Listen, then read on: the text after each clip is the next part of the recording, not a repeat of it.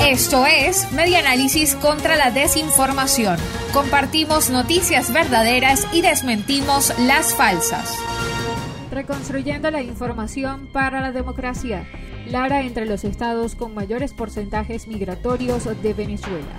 El sociólogo Tomás Páez indicó que las regiones como Carabobo, Caracas, Miranda y Lara concentran los mayores porcentajes migratorios de Venezuela y aunque no se tienen cifras, destacó que con el confinamiento y demás restricciones por la pandemia de la COVID-19 no han frenado la migración.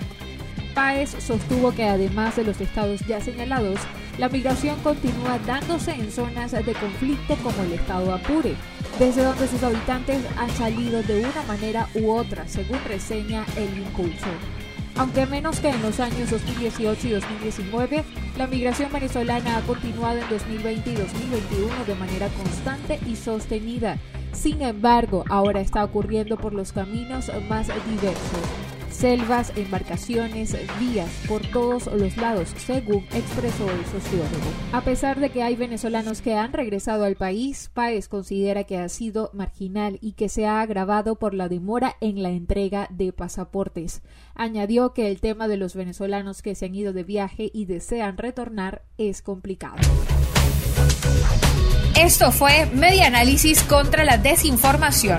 Síguenos en nuestras redes sociales, en Twitter e Instagram en arroba medianálisis y nuestra página web medianálisis.org.